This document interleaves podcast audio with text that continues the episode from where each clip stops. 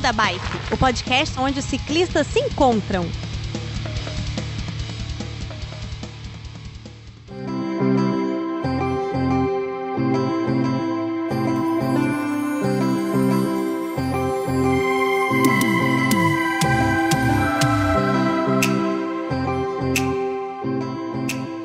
Fala pessoal do Beco da Bike, tudo bem com vocês? De Vila Velha do Espírito Santo, eu sou o Werther e finalmente gravando novamente. Eu tô com pena aqui do meu lado. Tudo bem, Pena?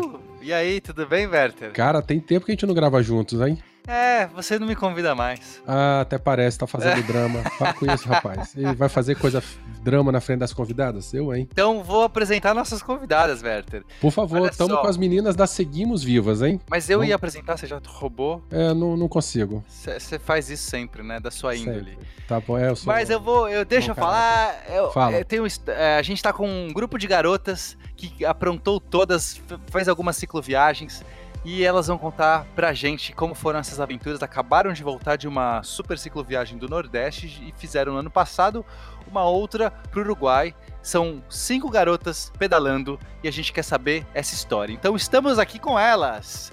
Vamos lá, quem que primeiro pode falar? Rita, conta pra gente, Rita, tudo bem? Oi, tudo bom? Quem é você, Rita? Se apresenta aí pro pessoal. Eu sou estudante de arquitetura, pedalo desde pirralha e... e antes de fazer essas viagens com essa mulherada linda, eu já tinha feito umas viagens mais curtinhas, assim, com os amigos da escola e tal. Mas as primeiras Legal. longas foram você, com e ela. você é de onde? São Paulo. Mora onde? São Paulo também. São Paulo. Muito bom. Legal. Então est- estamos também com a Thaís Viuela. É isso? Não? Oi, é, Viu ah, ela? acertou. Viu ela, viu ela, tá ótimo. É, eu sou de São Paulo também. A minha primeira cicloviagem foi ano passado pro Uruguai com essas meninas. Antes disso, só bicicleta em cidade de praia. Nem em São Paulo muito tinha muita coragem, pra ser sincera, mas eu sempre fui uma amante de bicicleta. Mas viagem longa só agora. Também estamos aqui com a Dea. E aí, Dea, tudo bem? Oi, tudo bem? É, eu sou a Deia, eu também estudo arquitetura com a Ri e eu comecei a viajar a primeira vez, eu estava no segundo ano de arquitetura, agora eu estou no sexto e essa foi a minha quarta viagem. Olha só. né? Junto com a Dea tem a Maite. Oi, Maite, tudo bem? Oi, tudo bem? Então, sou a Maite, eu sou. Gosto de falar que eu sou brasileira, nasci na Espanha, em Madrid, mas atualmente moro no Brasil. Fazem cinco anos que eu fui para fazer intercâmbio e aí eu fui ficando. E, enfim, foi a minha segunda viagem. Eu pedalava de criança, mas nunca tinha me tocado que a bike poderia ser assim, o meu transporte mesmo, não só do dia a dia, mas de vida. E aí a gente começou a pedalar e estamos nessa hoje. Muito bom. Então, gente, é, as convidadas apresentadas, vamos tocar essa vinheta, porque tem muita história pra gente falar aqui. Vira essa vinheta aí, editor. Beco da Bike. Coloque água na sua garrafinha, afivele seu capacete e bora pedalar.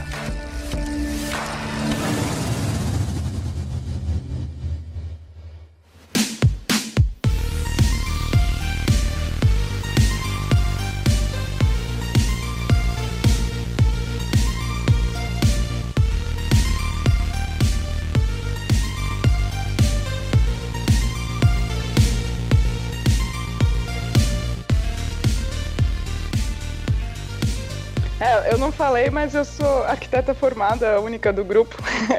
Geralmente quem me apresenta assim é a Rita. No... Ela fala, ah, a gente é tudo estudante, menos a Thaís que se formou. Não, então vamos falar, isso. vamos falar sobre isso também. Quero Bom, saber de tudo. A gente Então já pode lá. começar a, a- a- Bom, a gente já pode. Vocês já poderiam começar a falar como é que vocês se conheceram, afinal, né? Já disseram quem são vocês, como vocês se conheceram e, na sequência, como é que surgiu essa ideia de começar a pedalar juntos. Ah, eu acho que as três, eu, eu a Dea e a Cami, que é a- única que não pôde estar presente no podcast, Ah, a é gente é da verdade, mesma né? Então- sala. Então é legal falar também que Tem mais uma moça que, que pedala com vocês, né? Vocês são cinco amigas. Mas a Cami, então, ela não pôde participar. E. e- então. Ficou a menção honrosa a ela, né? Exato. Sim, a Cami estuda com a gente arquitetura e a gente é as três da, da mesma sala. As E- três são quem da mesma sala? Você, a Dé. A Dea e a Camila. E aí a Maite veio fazer. A Maite veio fazer uma, uma, uma matéria de convidada, porque ela tá no mestrado, veio fazer uma matéria. E aí a gente se apaixonou, né? Porque não tem como se apaixonar pela Brasinhola. Ela já entrou pro bonde no primeiro instante. E aí, acho que foi no meu aniversário, não foi? Que surgiu a, a primeira viagem. Que Sim, a gente estava no bar, tomando umas brejas, comemorando. E surgiu a ideia, assim, de fazer uma viagem de bike só de mulheres, assim. E na hora todo mundo topou e, e surgiu. Rolou o Uruguai e aí, tipo, a segunda já era iminente, né? Não podia não ter uma segunda edição. E essa, e essa decisão foi quando, mais ou menos? Qual, em que época que vocês, tom, é, vocês decidiram fazer essa cicloviagem e depois em- de, de quanto tempo que ela aconteceu? Foi em outubro do, de Três meses, né, Maite? Foi em Fazem dois anos, é. Outubro de 2017. Foi o meu aniversário, a viagem aconteceu em janeiro, né? é que era as férias da faculdade também, então. Até, mas a gente até demorou bastante, né, pra se organizar, foi bem em cima da hora, não foi muito. com muito Não, eu planejamento. tô assim, surpreso que saiu, porque, ó, vou contar que quando a gente, aniversário, ah, vamos se encontrar, vamos! Opa, vamos! Vamos uma viagem, vamos! vamos. Nunca sai, né? Então, assim, já fiquei surpreso que realmente vocês tocaram a cabo isso e foi até curto. De outubro pra janeiro, é o quê? É quatro meses? Uhum. né? É, dois, né? Olha. Dois, três. Dois meses? Eu não sei fazer conta, é isso? Outubro? Dois meses. Cara, é o físico, terceiro. Bom, tudo bem. É que esse calendário é muito estranho, velho. Esse calendário que a gente Ah, usa. ele só outro Então, gente, calendário. Vocês Eu queria fazer outra menção honrosa aqui, porque no dia do aniversário da Maite, a gente tava eu, a Maite, a Dea e a Oli, que é a Olivia, que foi a, a outra participante da, da primeira viagem do Uruguai. Eu também E- tava. Teve mais gente. E, aí. a- não, você chegou depois, miga, no, no segundo aniversário da Maite. Ah, então foi isso. Mas teve a Olivia. A Olivia realmente. Ela, ela participou da primeira. E não pôde participar da segunda, mas a gente ainda ama ela. Tá, mas a Cami também estava com vocês na primeira. Não. Não. No lugar da Trocou câmera, as Oli. duas. É. Entendi. Ok. Então vamos lá. Vocês já pedalavam. Quando vocês se encontraram nesse aniversário, é, a minha primeira dúvida é: vocês já eram amigas, assim, amigas mesmo? Ou eram só assim, conhecidas de sala? E vocês todas já pedalavam? É, a gente já era amiga, sim. E, na verdade, já tinha rolado, tipo, uma ideia, assim, de vamos fazer uma viagem de bike, um pouquinho antes, assim, do aniversário. E aí a gente, tipo, no aniversário, na verdade, a gente definiu, assim, tipo, não, essa viagem vai acontecer e a gente vai fazer ela em janeiro. Legal. É, então ela já, ela não foi, tipo, brotou no aniversário, assim, foi, tipo, uma coisa que a gente já, já tinha meio que, que conversado, assim. E, e qual foi a outra pergunta? mesmo gente era amigos. E por que o Uruguai? Então, é, acho que duas coisas. Eu disse, a gente era amigas antes, sim, a gente era amigas, mas é verdade que as duas viagens fortaleceram muito, muito, muito o senso de amizade do grupo mesmo, como, como o grupo de nós cinco, primeiro com a Oli, na primeira viagem, e agora de cinco também, ou seis no caso, né, porque a Oli também tá sempre no meio, com a Cami também, mas tipo, a gente era bem amigas, mas as pedaladas fortaleceram muito o nosso vínculo no nível, assim, bem importante, pelo menos para mim. Com É. certeza. Ou, ou não fica, nunca mais quer ver a cara da pessoa, né? Ou realmente sai de lá com um laço mais, mais Uhum. forte, né? Depois de de tanta convivência assim. Mas olha só, é, eu tava lendo aí na- nas reportagens aí e tal de vocês, mas só uma de vocês, que eu não vou lembrar o nome também, que já tinha experiência com pedal, que já pedalava mais tempo. O restante fazia, era o quê? Pedal urbano mesmo, deslocamento diário? como, como é que é isso? Porque Não, vocês era- enfrentaram um perrengue, né? De cara, assim, muitos quilômetros, né? E como é que foi essa, essa transformação? Como é que foi essa questão aí de pedalar poucos quilômetros pra, de repente, encarar uma, uma viagem? Deu medo, não?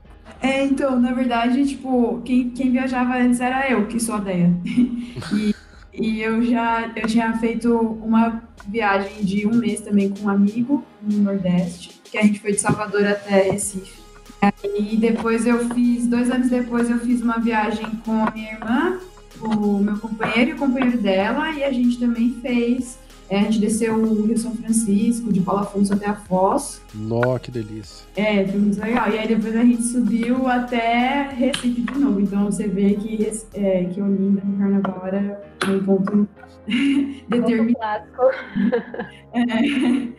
E, e aí, aí, aí eu- ah, a gente foi conversando durante esse ano, né? Tipo, ah, vamos fazer uma viagem, a gente, só de mulheres, não sei o quê. E aí no aniversário a gente decidiu. E as meninas, por exemplo, a, a Mai nem, nem tinha uma bicicleta ainda, mas ela tava querendo começar a pedalar em São Paulo. Então, tipo, a gente tava desenvolvendo isso, assim. Foi uma loucura, assim, porque, pelo menos no meu caso, eu comecei a pedalar um dia que a Andrea falou, ah, amiga, eu vou começar até a faculdade e aí você perde o medo, porque eu tinha medo de, enfim, pegar na Rebouças, essas, essas Uhum. são mais, sei lá, movimentadas, porque eu não pedalava, tipo, eu ia de metrô e de ônibus.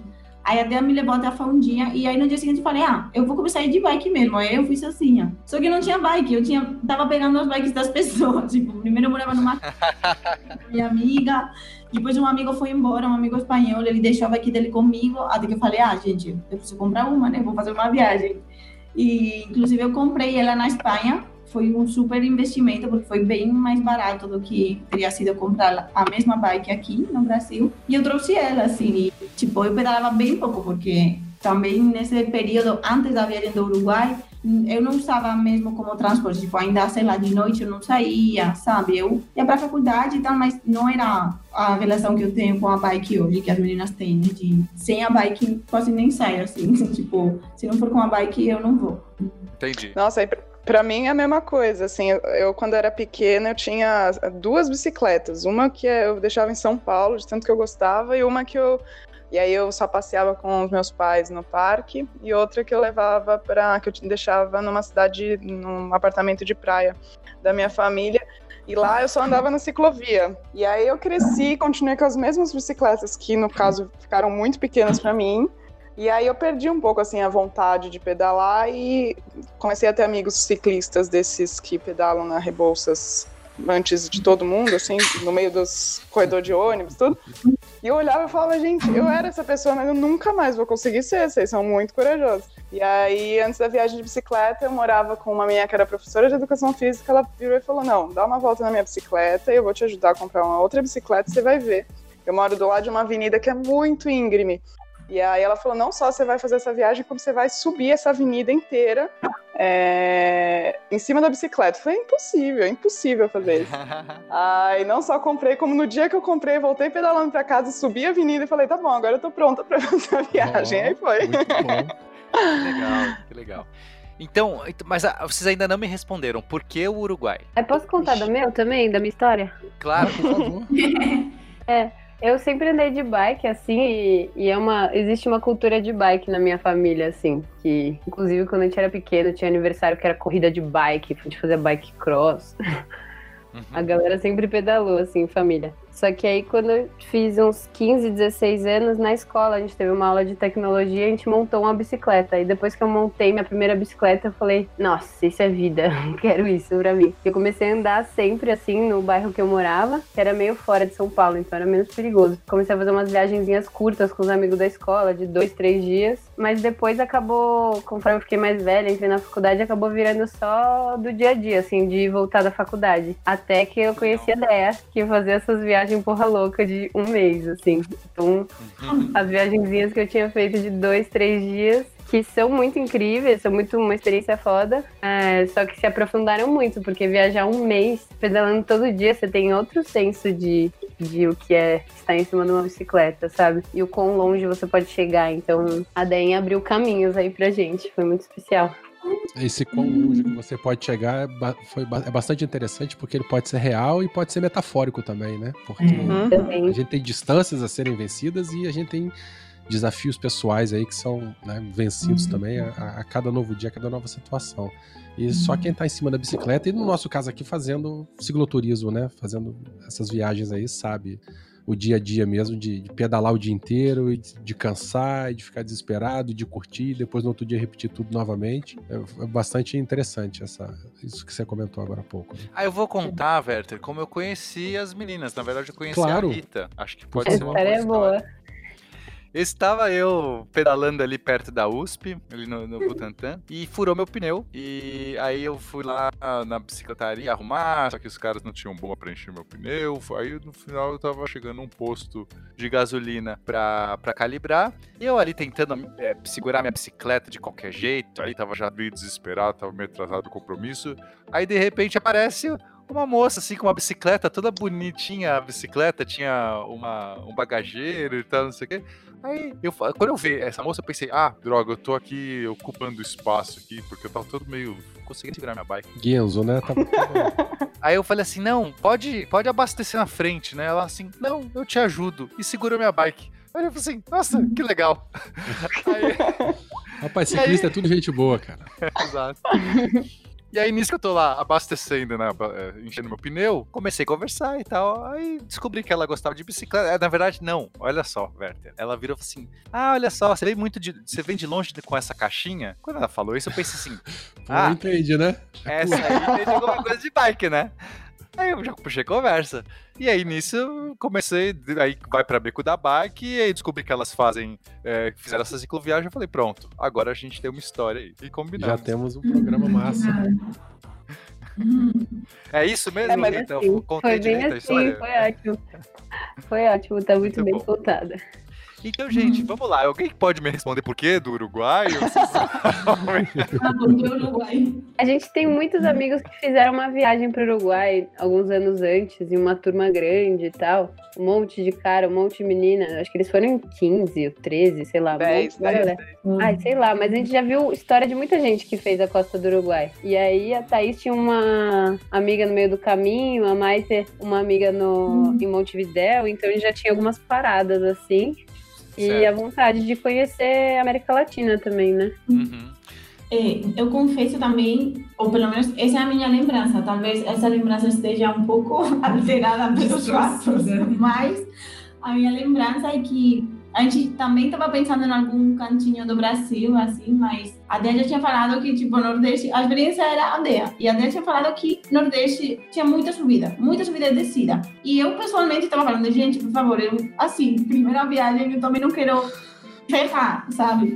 E o Uruguai sabia que era mais plano, não sei, tipo, acho que também sair do país era meio que uma, uma mais, sabe? Assim, ah, bom, vamos aí. E, tipo, as, as meninas treinaram espanhol, eu também conseguia enfim, visitar a minha amiga, mas era mais isso, tipo, ser um lugar plano, né, para a primeira viagem de, de longa de muitas de nós e a proximidade, assim, de experiências positivas que a gente conhecia. É, eu mesma, tipo, eu, eu, eu falei assim, ah, vamos pro Nordeste, né, porque eu meio que sou é, viciada lá. E aí, só que como as meninas falaram, ah, não, vamos pro Uruguai, pá, eu falei, ah, ok, né? Quero viajar de bike também, nunca fui pro Uruguai, bora pro Uruguai. Então, então foi, na verdade, foi muito bem, foi ótimo. E tinha esse fator plano, né? Esse fator plano é bom. Inclusive, é. como dica para quem quer começar a fazer cicloviagem. O Uruguai é uma boa. Mas Ou lá não tem muito vento contra bem. descendo? É plano, mas não pega muito vento? Tem, mas todo lugar pega vento, gente. O vento existe. É que, na verdade, essa foi uma questão, né? Porque o nosso trajeto lá foi ao contrário do que a gente descobriu ser depois a melhor opção. Falam para ir de Colônia de Sacramento, que é lá do outro lado para sentido Brasil, né? Contornar uhum, para chegar no Brasil. Né, isso. O, o, vento. É, só que a gente resolveu sem pensar no vento e exatamente contra. A gente saiu, a gente chegou de ônibus no Chuí, que é o limite com o Brasil. Uhum. E aí dali a gente foi contornando até Colônia de Sacramento e ainda atravessou de balsa para Buenos Aires para passar uns dias em Buenos Aires. A sorte é que parece que no tempo que a gente estava lá, o vento não estava tão contra quanto poderia estar. Tá, mas a gente chegou a pegar tipo um tornado, não sei, chegando Nossa. em Montevidéu, que foi assim catastrófico, mas foi uma lição de vida. Tá, então vocês estão contando o trajeto, né? Vocês foram pro Chuí. Sim. E aí, conta mais ou menos a, a trajetória, as cidades, é, sei lá, pro ouvinte que não, não tem um mapa na mão, como seria? Deixa, pô, perdão, deixa eu só eh, interromper aqui uma coisa que muitos ouvintes, eh, principalmente a galera do cicloturismo, tem. Vocês saíram de São Paulo e foram pro Chuí. Vocês foram é, de ônibus mesmo? Sim. Aliás, foi, foi bem difícil. A, algumas de nós a gente passou no Novo, em Floripa, e dali a gente chegou no, no Chuí. E uns, alguns ônibus, inclusive um amigo nosso ciclista falou, é, empresa de ciclismo costuma encrencar mais com... É, empresa de, desculpa, empresa é, de... É nesse ponto que eu queria falar, como é que foi essa logística da bicicleta no ônibus? Porque cada empresa tem uma política diferente, tem empresa que é tranquilo, tem empresa que é um saco. Como é que vocês se viraram até chegar no início da, da, da jornada em si mesmo? Na maior parte das vezes a gente vai na, na carinha de fofa, assim, tentando, né, falar, poxa, mas ninguém avisou, olha, no site de vocês não tem nada, porque realmente cada um inventa uma coisa, não só no guichê, como também na, dentro do ônibus. O principal problema é o motorista, então as empresas falam, ah, depende de motorista para motorista. E teve um saindo de Floripa que a gente teve que apelar um pouco, assim. Uma amiga ligou a câmera, falou que ia fazer uma live e que ia repassar para os cicloativistas de Floripa, porque o cara não deixava a gente entrar por nada no mundo. É, no fim se resolveu, a gente ia num ônibus, resolvemos em outro, e aí inclusive o outro era leito, então foi tudo tranquilo. Mas muitas vezes tem essa coisa, inclusive na viagem agora do Nordeste também, de dos motoristas falarem: ah, não cabe, ah, não pode, ah, vai estragar a bagagem dos outros passageiros, ah, deixa os outros passageiros primeiro colocarem a bagagem deles, se sobrar espaço, vocês colocam a bicicleta. Então varia muito, é um momento, eu acho que é o momento da viagem mais de, de função, assim, porque você está no meio da rodoviária, tem muita coisa, você está desmontando a bicicleta, tá todo mundo passando. É um momento, acho que, de mais tensão é esse. Ainda você tem que conversar convencer gente. É difícil. Mas, mas pela lei, pela lei você pode, tirando a roda da frente e ajeitando direitinho a bicicleta, você pode carregar no bagageiro. É uma questão de conseguir convencer o motorista. Então tem que ter muito jogo de cintura e um lero-lero bem esperto para conseguir, porque às vezes os caras dificultam o processo. É, tanto que na viagem agora, é, Bom, acho que a gente vai conversar depois sobre isso, mas teve uma parte da, do time, que fomos a Thaís, a Cami e eu, chegamos uns dias mais tarde, sete dias mais tarde, uma semana, por questões burocráticas e da vida. E aí rolou que a gente estava na rodoviária e a gente precisava muito encontrar as meninas lá na frente, então precisávamos pegar um ônibus, né? Chegamos no aeroporto, chegamos na rodoviária e lá a gente se informou de qual ônibus a gente poderia pegar, né? Porque, tipo, o, o porta-malas lá de alguns ônibus em Fortaleza, a gente sabia que não ia caber, e ainda menos três bikes juntas, né? E aí aconteceu que a gente teve que esperar das, desde as sete da manhã que a gente chegou lá, montou as bikes, tudo, até as três da tarde, porque falaram, olha, às três da tarde chega um ônibus que provavelmente vai caber as bikes de vocês, né? Vão caber. E tem ainda 40 vagas, então tá tudo bem, vocês compram na hora e é isso. Só que a gente chegou, chegaram três horas, a gente foi lá e, tipo, esgotaram as vagas em cinco minutos, porque a galera chegou doida de algum lugar até Fortaleza para pegar esse ônibus e a teve que ficar mais um dia. Então, sempre uma incerteza, porque você não pode comprar com antecedência se você não sabe se eles vão aceitar só que se você não compra com antecedência, você fica sem lugar. E se você comprar com antecedência, eles não te deixarem, também você tá ferrado. Então você tá ferrado sempre. É basicamente isso, O resultado foi que no dia seguinte a gente estava às 5 da manhã na rodoviária, tomando café da manhã de açaí, todo, as três já com a bicicleta desmontada, as coisas na frente da onde a gente sabia que o ônibus ia estacionar para ser as primeiras. E assim, já suada, sem camiseta. um cenário assim, guerra, às seis da manhã, mas resolveu. Eu acho que a gente tava bagunçando talvez um pouco a Uruguai e Nordeste, mas essa experiência do ônibus eu acho que foi marcante para elas, porque foi meio traumática. e daí já tava lá na praia esperando, então não, não, não teve trauma de ônibus. É, as poucas vezes que eu usei ônibus aqui no Espírito Santo eu não tive problema, não. Tem uma companhia que ela, ela libera mesmo e ela diz que a, a bicicleta é, é, entra como bagagem mesmo. E se tiver cheio, eles pedem pra gente tirar a roda da frente. Se tiver vazia, a bicicleta vai montadinha mesmo. E não tive nenhum tipo de problema, não. Saí daqui, fui para São Paulo e levei de boa. É, um dos nossos amigos é, bem cicloativistas de Floripa falou que ele nunca tinha visto encrencarem tanto com bicicleta, ele falou, putz, provavelmente é porque vocês são mulheres, porque o cara cresce pra cima, o motorista do ônibus bateu a mão no peito, assim, ah, eu sou dessa empresa faz 30 anos, vocês não vão entrar no meu ônibus. Ele falou, nossa, nunca vi nesse nível, deve ter a ver sim, porque... E eu já percebi algumas vezes que eu tive que pegar sozinha, voltando da viagem, né? que eles perguntam, você sabe desmontar a bicicleta? Porque óbvio que eu sei, meu filho, eu tô viajando com a bicicleta, né? Eu tô aqui com, com essa cara de suada, é óbvio que eu sei Mas fica meio tipo, não, você não vai embarcar, porque ela inteira não, não, não embarca. Aí você fala, não, mas eu posso tirar as duas rodas, tirar os pedais, tirar. Aí eles falam, ah, tá, então tá. Então tem já esse pressuposto que a gente não sabe o que a gente está fazendo. Então isso eu acho que algumas vezes pode ter, inclusive, influenciado. É bem capaz mesmo. Mas enfim, deu tudo certo, chegaram lá no Chuí e Aí eu peguei aqui o do texto da Thaís. Inclusive, quem quiser ver depois, a Thaís escreveu um texto para o Huffington Post que chama Cinco Mulheres e uma Viagem de mais de 900 quilômetros de bicicleta pelo Uruguai. E muito aí tem texto. as datas. Gostei muito, inclusive porque tem parte dos diários de bordo de cada um de vocês, assim, bastante interessante. Sim, ela citou um pouco do- das experiências das outras. E no fim do texto, para quem quiser interesse, tiver interesse e quiser saber mais, tem as datas e aonde que a gente dormiu em cada lugar, como a gente dormiu, se a gente dormiu na casa de alguém, dormiu em camping, dormiu na praia. Então A gente tem mais detalhado. link- A gente vai deixar o link pro texto. Ai, boa, boa. Porque daí a gente não precisa ficar citando, né, ponto a ponto, eu Claro, acho. claro. Não, eu, eu vendo aqui as paradas, né? E tem aqui, dormimos em um bar abandonado. Aí eu lá, dormimos no zoológico e tomamos banho na delegacia da cidade. Eu Rapaz, mas eu nunca que faria um, um diacho desse, cara. Jamais. Tá maluco, bicho. Eu, Mas eu quero saber, eu quero saber, tá muito atropelado, eu tô meio confuso. Eu quero saber primeiro o seguinte, qual era o itinerário básico? Só pra ter uma dimensão, pra quem não tá vendo o mapa, né, como nossos ouvintes só vão ter áudio, assim, uma descrição breve sobre qual era o itinerário e aí depois a gente vai pontuando as histórias em cada um desses lugares, pode ser? Ok, Nordeste, então. Do Uruguai ou do Nordeste? Não, Uruguai. Vamos Bom, é, começar vamos- no Uruguai. Vamos, começar com o Uruguai. Vamos começar no Uruguai. Eu tô com a lista aqui, eu posso falar meio por cima, assim, ó.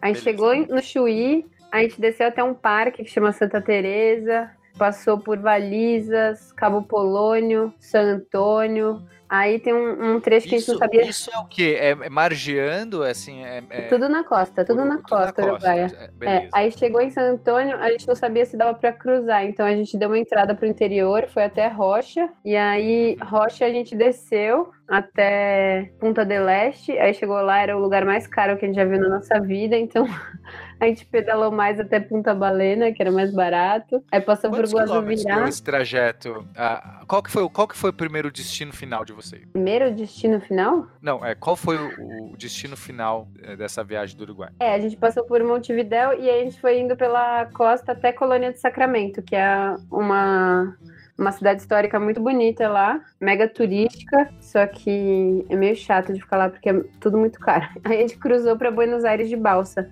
Então o ponto final seria Buenos Aires, que foi de lá que cada uma foi voltando à medida que o dinheiro foi acabando. E aí vocês voltaram de, de ônibus também? É, umas tinham passagem de avião, tinha milha, outras voltaram de busão mesmo.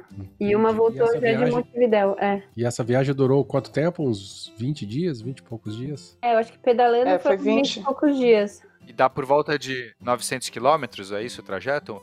É, a gente, na verdade, o destino final nem era Buenos Aires no começo, acho que era Colônia Sacramento e a gente estava tentando economizar para conseguir cruzar e ficar uns dias em Buenos Aires, mas em Buenos Aires a gente não tinha é, conhecidos, então a gente já sabia que a gente ia gastar um pouco mais com hostel, essas coisas, era cidade grande, mas no final, e aí foi meio, cada uma conseguiu até, enfim, é, se organizou financeiramente e a gente foi indo embora uma a uma, conforme conseguia a passagem, acho que três foram de avião, duas foram de ônibus, mas foi meio assim, no- a gente não tinha exatamente um ponto final no começo da viagem, a gente não sabia até onde a gente ia ir gastando o que a gente estava gastando. Então, e no planejamento vocês sabiam que vocês iam andar esses 900 e tanto, mas já tinha mais ou menos previamente mapeado, a gente vai fazer tantos quilômetros por dia, a gente tem essa opção de cidade, essa opção de local, ou foi tudo no, no- no tropeço mesmo, à medida que os dias ia passando, a- a- a- o percurso ia, ia acontecendo? O Dainha, foi rainha do planejamento, conta pra ele. Não, acho que na viagem do Uruguai a gente fez mais nesse, nesse espírito que, tá- que a Thaís falou, mesmo. Ah, vamos ver se a gente consegue até passar Buenos Aires. A gente tava meio. Freestyle mesmo, né? Foi É, aí a gente foi determinando mais, é, a gente foi determinando mais durante a viagem. Aí já a do Nordeste, a gente, como a gente tinha um destino, que era tipo carnaval de Olinda, e uma gente data tinha que pra chegar lá, então foi diferente. Agora, nessa do Uruguai, eu tava lendo a reportagem lá, vocês comentaram lá que vocês tinham uma meta de 30 reais por dia. Conseguiram manter essa meta? Não, não. Mas a gente precisa confessar que, assim, a nossa meta é muito realista sempre. Muito realista, Sim. pensando que No Brasil. ciclistas não bebem três cervejas quando chegam aqui a uma pedalada. Se não for pela cerveja, a gente estaria sempre dentro do orçamento. Isso é uma realidade. Olha, a, gente- a nossa meta era 30 reais por dia no Uruguai.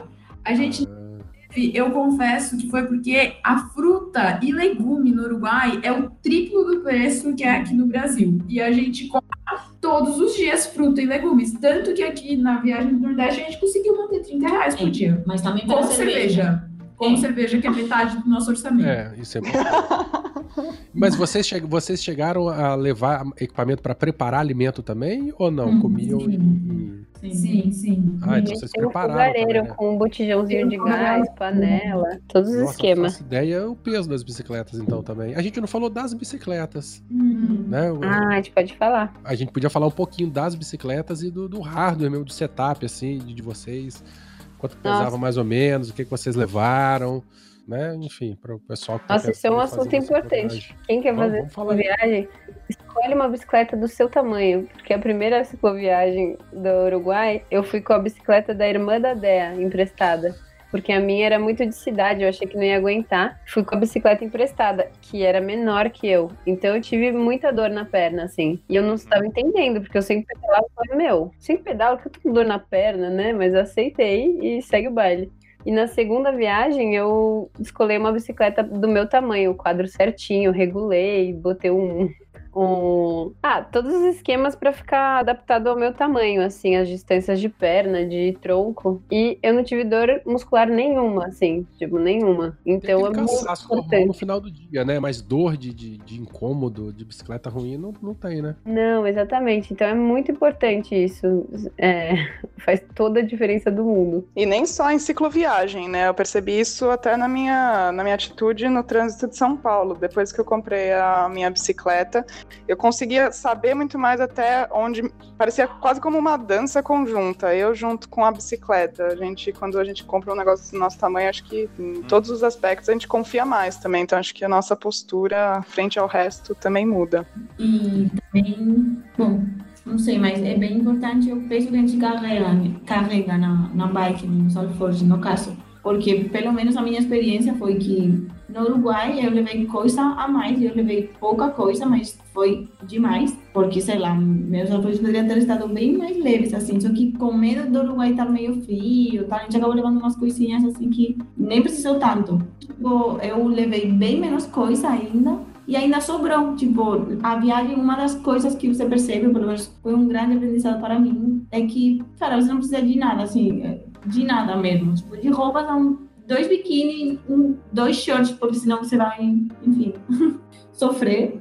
E, e é isso, tipo, é o mínimo. Tanto que a gente voltou para São Paulo falando, gente, gente, não quer coisas, por favor, alguém leva embora todas essas roupas, alguém leva embora tudo. Tipo, é um desapego total, isso é um grande exercício, assim, de viajar, pedalando.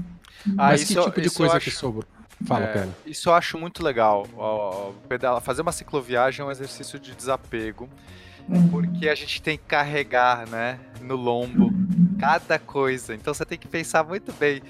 Vale a pena. É mais ou menos também quando a gente faz. Eu, eu sou escalador, eu gosto de, de fazer trilha, fazer montanha, e é uma parada parecida, porque você tem que levar lá pro pico tudo, né? Tudo que você vai, tudo que você vai consumir. Então você, você- tem gente que serra assim a escova de dente no meio pra levar menos peso, sabe? Umas loucuras. É sério. Você vai. Pra que levar um sabonete inteiro? Você pode cortar metade dele. Claro que tem loucuras e loucuras, mas, mas qu- quando eu também fiz minha cicloviagem, você percebe isso, né? Se você vai tirando um pouquinho, um pouquinho, um pouquinho, um pouquinho, de repente você já tirou 2 quilos de, de peso, né? Só de roupa. Se você ah, preciso de tanta roupa, você não precisa de tanta roupa, você vai lavando uma, usa a outra. E aí você vai trocando. É, é isso mesmo.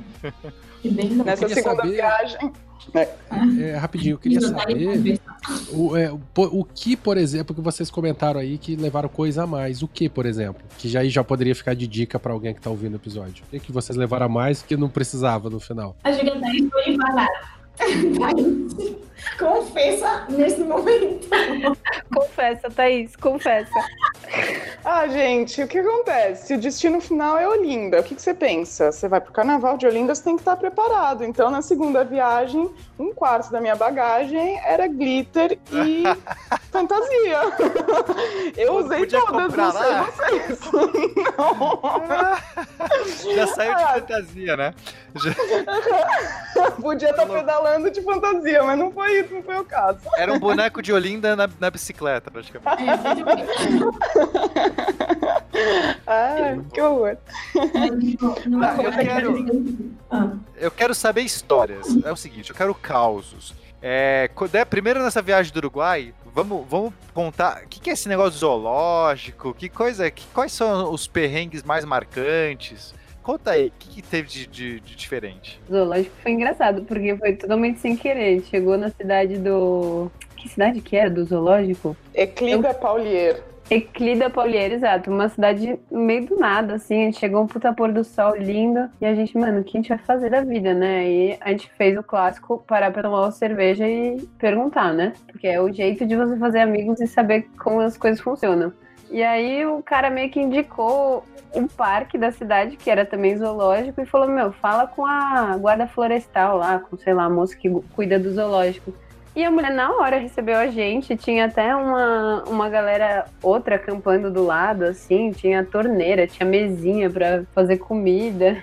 E a gente, nossa, tem torneira, mas podia ter um chuveiro, né? Porque fica frio pacas de noite. Daí a gente foi perguntar pra já tomar banho. Ela falou: vem aqui comigo, que eu vou levar vocês na delegacia da cidade. E a gente se revezou pra tomar banho na delegacia da cidade. Enquanto os caras estavam fazendo os BO lá, a gente tomando banho no chuveiro quente deles. E foi muito legal, porque era uma, uma mulher, né, policial, que tava recebendo a gente. Foi, foi um pouco depois que a gente despachou um gato, né? Porque durante a viagem a gente também adotou um filhote de gato. que Verdade. Deve ter percorrido mais de 150 quilômetros com a gente. Com Ele ia numa bolsinha improvisada, numa canga. Tadinho. E- Vocês levaram ele depois despacharam o gato? É que a gente encontrou a família perfeita. Ah, tá. Então tá bom. É, a gente chegou na casa, na casa, numa floresta onde tinha alguns conhecidos de uma amiga da Maitê, é, que era um terreno, eles moravam no meio da floresta, e logo que a gente chegou lá, o gato começou a subir as, as, as árvores, e o casal virou e falou, nossa, a gente estava pensando em adotar um gato. A gente falou, é hoje. Pronto. Vocês, dão uma estadia e ainda ganham um presente. gente aí, chegou os caras já ganharam o gato vermifugado, sem pulga, porque a gente levou ele no veterinário, deu remédio, tirou as pulgas dele, ficou maltratando ele a leite cupeira. Achei a família ideal pra ele. E não, a gente mal sabia que o dia seguinte tava, era, foi um dos mais difíceis, porque era o dia que a gente ia chegar em Montevidéu, e era um dia que tava chovendo, a gente saiu tarde até, né? Era umas 11 da manhã, e nem era uma quilometragem muito alta, mas as minhas falaram, não, vamos, vamos ficar aqui mais um dia. Eu falei, gente, eu pelo menos, quando chove, eu acho que é mais gostoso, né? Vamos pedalar na chuva e tal, não é uma- era 60 e poucos quilômetros. Mas aí foi, foi, acho que assim, a catástrofe, pelo menos pra mim, foi a mais marcante e foi do foi uma sequência de dias que a gente pedalou 250 quilômetros e era o último dia que eu tava com cólica, enfim, foi um dia muito desgastante. Ah, no começo a gente tava assim, no pau, indo muito rápido, sem parar pra beber água, a gente tava o quê? Uma média de uns 25 quilômetros por hora. Aí foi batendo frio, cansaço, fome. é, aí batia um pouco de vento, então a gente foi piorando a velocidade. Aí chegou perto de Montevidéu, dois pneus estouraram no caminho. A gente tava no meio da chuva, tipo, tendo que virar a bicicleta ao contrário, tomando chuva, com frio. Nossa. Aí chegando em Montevidéu.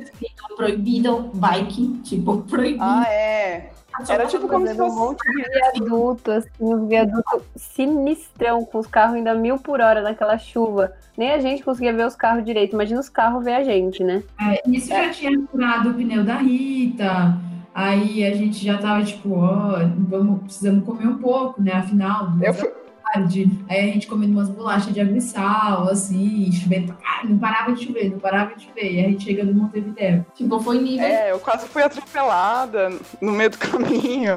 Aí teve, de fato, tipo, a gente saiu umas 11 de lá e a gente falou, ah, tá, 60 quilômetros vai, tipo, no máximo, Seis 3 horas. a gente faz. Aí eu vi a, a minha amiga que estava esperando a gente lá em Montevideo. Falei, Raquel, a gente tá chegando daqui a três horinhas, tá? A gente demorou 8 horas em fazer um percurso que é Jesus. E tudo plano então também, né? Foi por conta do, do cansaço mesmo, frio, pneu furado e o desgaste mesmo. É, chuva, né? Porque foi uma tempestade absurda. Assim, a gente pegou e, tipo, quanto mais a gente avançava, mais acompanhava a tempestade. Tipo, não era que a gente fugia, é que a gente ia junto. Tanto que entrando em Montevideo foi ainda pior, pior, assim, porque o vento entrava nas ruas, eu quase fui derrubada pelo vento mesmo. A gente parou no posto de gasolina, que eu, o cara do posto ficou, tipo, o que que tá acontecendo? Do nada, cinco pessoas que são chuveiros vivos, porque a gente não é mas entrando aqui na loja querendo usar banheiro, tipo, foi uma saga, assim, não, nem dá para descrever, foi bem intenso, assim. É, e nesse dia, nesse dia vale a pena lembrar que a gente estava com o nosso amigo Pedro, que foi um brother que a gente fez durante o caminho, que fez vários trechos da viagem com a gente, porque ele foi fazer a mesma viagem que a gente nos mesmos dias. Só que ele era tava sozinho e ele queria fazer um, às vezes dar uns tiros, fazer os rolês dele. Então, de vez em quando a gente se encontrava no meio do caminho. E nesse dia fatídico ele tava com a gente. Então, salve pro Pedro, querido.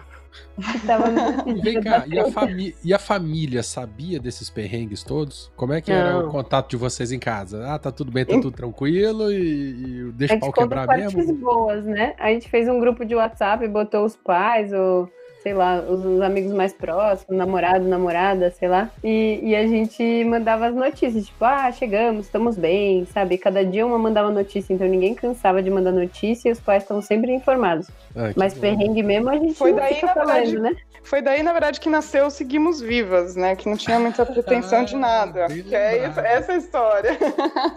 Apesar de porque- tudo, vocês, vocês continuam vivas. Exatamente. Na verdade, eu- era uma das dos motes, era apesar de tudo. E o outro era Seguimos Vivas. Aí eu acabei deixando só Seguimos Vivas porque parecia que a gente tava quase morrendo, né? Apesar de tudo.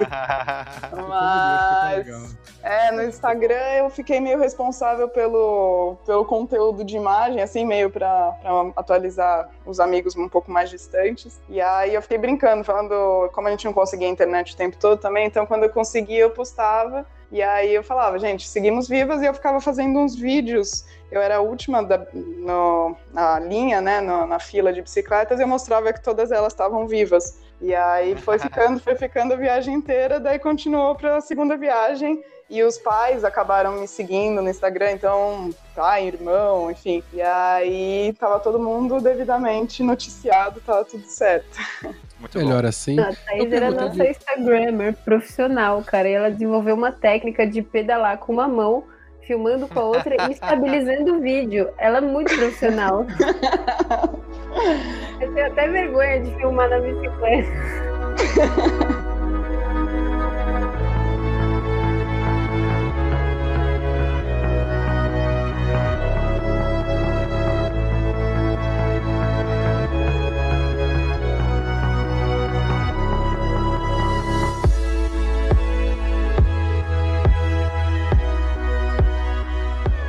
Eu comentei de família agora há pouco, mas eu queria saber, na verdade era uma pergunta pra fazer no início do papo. Quando vocês decidiram que vocês iam, né? e Avisaram em casa, e aí? Todo mundo achando que vocês iam morrer no primeiro dia? Ou teve família que apoiou? Ou teve família que não. Co- Como é que foi a reação da família a isso? Da, da- da decisão de vocês? Eu, assim, eu sou espanhola, né? E eu tinha ido passar o Natal lá na Espanha com a minha família. Eu tinha jogado uma ideia antes com a minha mãe, tipo, ah, tô pensando em fazer uma viagem, mas eu não sabia de nada, né? Tipo, da, da proposta real. Aí eu cheguei lá e eu falei, então mãe, eu vou comprar uma bike. E ela, ah, é, é, tô pedalando, ah, é, ah, eu vou fazer uma viagem. Ah, é. Aí, ah, duas amigas, é, ah, tá. E aí, pô, tadinha, porque, assim, vários, vários desafios, né? Um, tipo, a filha morando fora, não querendo voltar, essas coisas. E aí, chega falando que vai fazer uma viagem de bike, tipo, ela só teve que falar, tudo bem, filha, mas por que vocês não são normais? Tipo, que você não é normal, sabe? Que ela gosta e, tipo, acha muita coragem, tá? E depois ela curte, mas no momento é medo, né? Imagina cinco meninas, sei lá, na América do Sul, pedalando e passando perrengue. Tipo, eu imagino o que passa pela mente dela e eu nunca ia imaginar isso, sabe? Porque, enfim. Ah, eu acho que a minha mãe sabe a filha que tem, então ela só aceita.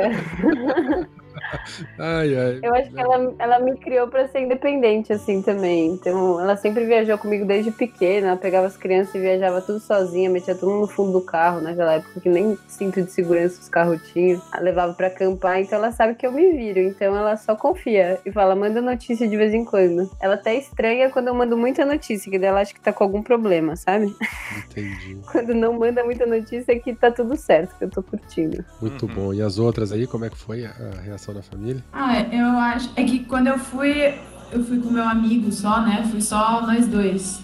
E a reação era mais tipo, ah, Nordeste, cuidado, vocês vão viajar, vocês não sabem se vocês vão dormir, não sei o quê, lá, lá. Mas, enfim, eu tava com aquilo na cabeça de qualquer jeito. Então, eu falei, eu vou, não importa, eu tenho que sair, tenho que ir. E é isso, tipo, quando você tem a vontade, o que, é o que precisa é a vontade, né? Porque depois que você tá lá no meio, você, você percebe que não é tudo isso, né? Que todo mundo coloca, tipo, ai, é muito mais perigoso, não sei. É nada. É tipo, tem o mesmo perigo que você viajar de carro até, sei lá, né? Tipo, uns parques menos, sabe?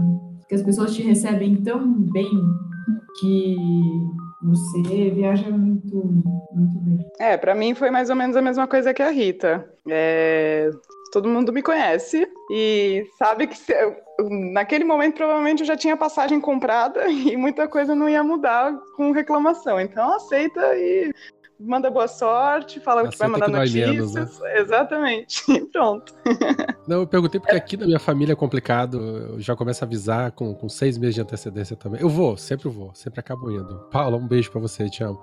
Mas é, é aquela, aquela, aquele parto, né, Pra poder finalmente sair, assim. Muitas preocupações e tal, mas é o que vocês falaram, né? A gente bota na cabeça, a gente vai mesmo e, e- e pronto. Uma pergunta constante que acontece na- nas nossas viagens é, principalmente agora no Nordeste, ah, e os maridos de vocês? E os namorados? A gente sempre vira e fala, eles começaram a namorar a gente sabendo o que a gente fazia e não vai mudar, e se eles quiserem, eles sabem a namorada que eles têm. Então, a gente vai continuar fazendo. Seria bom se viessem juntos, né? Se quisessem. Não querem, fica em casa, né? É, ma- mas dessa vez a gente queria fazer as- a mulherada mesmo. Sim, confesso. sim, sim. Brinquei, tô brincando. Os boy e as minas foram encontrar a gente no carnaval. Aí, muito massa, muito legal. Isso é engraçado, porque no Uruguai não faziam essa pergunta, mas no Nordeste faziam bastante, assim. Nossa, vocês estão viajando? Estão viajando sozinhas, né? E a gente, não, a gente tá em cinco, cinco mulheres. Aí eles, Pois é. ah, mas vocês estão sozinhas? Aí a gente, ah, você quer saber se a gente não tem nenhum homem? tem um homem do lado, né? É. A gente falou, não, a gente não tá sozinha, a gente tá em cinco, sabe assim? A galera acha que não importa quantas mulheres tem, se não tem um homem, tá sozinha, né? Isso é muito doido. Como se fosse um né? problema, né? Como se é. não fosse um problema. E, mas, gente, é, eu quero chegar no Nordeste também. Quero contar das outras histórias. Vocês, apesar de tudo, vocês chegaram vivas lá, é, terminaram né, vivas a, a, a primeira cicloviagem, chegaram em Buenos Aires, retornaram para as casas e falaram, ok, quero mais, é isso? Como que foi? É, assim, pelo menos da minha perspectiva, acho que a, de todas, né? Mas a viagem foi tão transformadora assim, em todos os níveis, de união de grupo, de fortalecimento de cada um como mulher mesmo, de da gente ser capazes, da gente ir até onde a gente quiser, só com as nossas pernas, assim, que a gente chegou em São Paulo e, tipo, era só força para falar, não, tipo, a gente precisa manter isso vivo, sabe? E aí a gente não tinha muita dúvida de que ia acontecer de novo, porque também, sei lá, a gente tá numa um período das nossas vidas que temos a sorte de ter pelo menos um mês de férias eh, da faculdade, né? Agora, umas menos do que outras, mas enfim. A gente consegue dar um jeito, assim, entre trabalhos temporários e, e faculdade. E a gente valoriza e prioriza muito ter pelo menos um mês ou um período longo de tempo para, para a gente pedalar junto. Então, não tinha dúvida, assim. A gente não, só não sabia o destino. Isso foi discutido ao longo do tempo, mas a viagem ia acontecer. É, e é muito louco que eu acho que essa viagem também transforma tanto a nossa relação com o corpo, com a, a nossa força, assim, nossa autoconfiança, é, que é como um combustível para aguentar o resto do ano inteiro, assim. Então eu senti que ele foi acabando, assim. Chegava dezembro, eu tava me arrastando, é, terminando o TCC e tal. Chegou em fevereiro, eu falei, pronto, agora eu tô renascida, vou pra, pra viagem.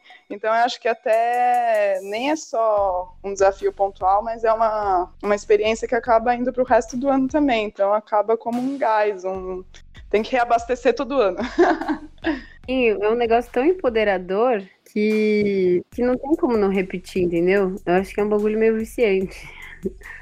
É um, uma descoberta que depois você toma consciência do quão maravilhoso é, não tem como você não ter mais isso na sua vida, sabe? Eu tenho essa impressão, assim, uma vez que você faz uma viagem dessa, você você não consegue mais não ter isso na sua vida, assim, porque é muito libertador. Aí, você... A gente vai querendo cada vez outra, outras, né, na verdade, outros lugares, Exato. outras pessoas, mais longe, mais tempo, é, é, muito gostoso mesmo. Não, que a Maite já tinha comentado, mas é, que depois que a gente volta, voltou da primeira viagem, eu pelo menos minha relação com a cidade se transformou. Eu acho que é, quando você está fora da, da, sua zona, eu pelo menos eu cresci em São Paulo, então eu sei que, que a avenida que os carros correm muito, eu sei que a avenida que é perigosa, e principalmente mulher, né? Coisa de ficar no escuro à noite e tal. Então tem muitos lugares em São Paulo que a gente já tem uma predisposição a ter medo. E aí quando você vai fazer uma viagem dessas, como por exemplo pelo, pelo Uruguai, que a gente, a gente tinha só o Google Maps para carros lá, a gente se metia numas encrencas, por exemplo, essas via expressa, é, viaduto, que não tinha muito como sair dessa, dessa situação. Então, a gente, por ver que em cima da hora que a gente estava numa situação de muito perigo, a gente só meio que vestia as armaduras e continuava, porque não tinha como parar, como falar, vamos para outro lugar, não tinha nem acostamento. Então, no meio do medo, você descobre que você está com medo, mas aí você fala, já estou aqui, já vou terminar. E aí, quando volta para São Paulo, você percebe que tudo aquilo lá que você viveu te desbloqueou vários medos da cidade, assim. Então, acho que para muita gente que fala, nossa, eu não consigo nem pedalar na cidade, que dirá fazer uma viagem, eu digo ao contrário, que eu acho que a viagem, por você não conhecer onde você está, você tem muito menos medo como turista e como ciclista. E aí, quando você volta para cá, você sabe o que você é capaz, você já passou por coisa mais difícil, e aí eu acho que fica mais fácil. Para mim, pelo menos, foi assim. Hoje eu sou meio louca no trânsito, mas com consciência. A gente se acha um super-herói, né? Uhum. Eu fiz isso tudo com a força da minha perna. E, e nada agora é impossível. É a sensação É que eu tenho verdade, assim, é. quando eu termino É- também. É muito legal, a sensação de autorrealização, né? Isso que eu ia falar dessa magia que é você olhar assim para os lugares que você foi e pensar o percurso que você fez e falar: caraca, o combustível foi minha freaking perna, sabe? E tipo, a força de vontade, porque tem umas horas você fala, não tem mais energia, né? E aí você tira energia, sei lá da onde, assim, de ver que as outras pessoas ainda estão pedalando, e daí dá o gás de novo. E é muito louco, porque dentro da cidade a gente não tem tanta chance de passar dos limites, assim, sabe? De romper barreiras internas tão fortes, sabe? É, é, vira uma experiência, né? Uma experiência transformadora.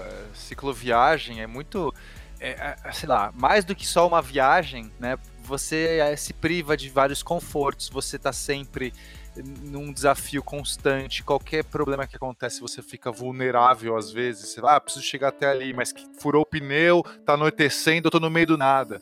É outra experiência, não tem como, né? É, mas ao mesmo tempo eu acho que também você fica muito vulnerável, mas você precisa de tão pouco assim, sabe? Que qualquer coisa já também basta, né? Tipo, acho que isso a gente viu muito no Nordeste, assim, ou pelo menos isso foi uma grande parte da minha experiência, dessa última experiência, de ver o quanto, cara, não precisa de nada, sabe? Tipo, tá, puro pneu, mas, enfim, vai passar e, tipo, chegando lá a gente vai achar alguém que vai receber a gente, vai ter alguma comida pra gente comer, vai ter um chão para a gente deixar o isolante, dormir, sabe? É, tipo, é um nível muito extremo de, cara, só preciso ir vivendo e fluindo. E como você tá tão feliz, porque você tá tão bem dentro do próprio corpo, você tá bem, sabe? É, tipo, é muito um, uma- um outro relacionamento com o próprio corpo, eu acho. Pelo menos eu entendi isso dessa última viagem. E se eu estiver bem dentro, não preciso de nada mais.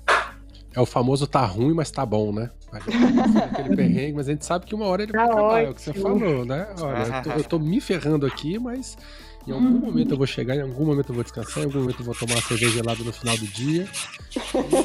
E, tudo passa, e depois tudo vai virar história. Não, e sobram a- as realizações, as memórias, né? As histórias. E no fundo é isso, né? A gente quer colecionar histórias. Mas eu quero saber uma coisa. Você é, tá tudo muito bom, né? Depois que termina, é sempre ótimo a gente lembrar. E durante, vocês brigavam? Teve uns arranca-rabo? Vocês dis- discutiam muito ou era tudo de boa? É, eu vou deixar isso pra Rita e pra Thaís. Ih, olha aí a treta. Olha a treta. A gente vai ficar vendo agora. Não, eu acho que tem uma. Tem um fator que é a convivência hum, 100% do tempo, né? E aí. E tem um fator que é: a gente tava sempre montando, desmontando barraca, tirando rede, de- destirando rede. E a gente tinha um fator no Nordeste que era o sol. Então, tipo, quanto mais cedo você sai, melhor, porque chega às nove e meia da manhã, baixa o sino do demônio e o sol começa a ficar muito forte, sabe? Juro, você não precisava olhar no relógio pra saber que era nove e meia, porque dava pra sentir no couro, assim, que o sol mudava, sabe? Então... Quando eu fiz a minha sei. cicloviagem Pra, de São Paulo pra Curitiba, é, é, pelo, pelo litoral, né? Na verdade foi Peruíbe e Paranaguá. É, o ce- meu, a gente também, tava eu e a Cissa, eu conto essa história no, num dos becos da bike, lá no pri- no primeiro beco da bike. Terceiro, terceiro episódio. Terceiro. E aí, ah, foi, era tão forte o sol, a gente pedalava na praia, sempre na praia, que o meu celular, que eu deixava assim de GPS, ele descolou a, te- a tela, a, a- o LCD da a, te- a telinha do celular descolou, ele abriu, ele ficou podre o celular. Eu tive que depois arrebentar com um monte de fitas. surreal.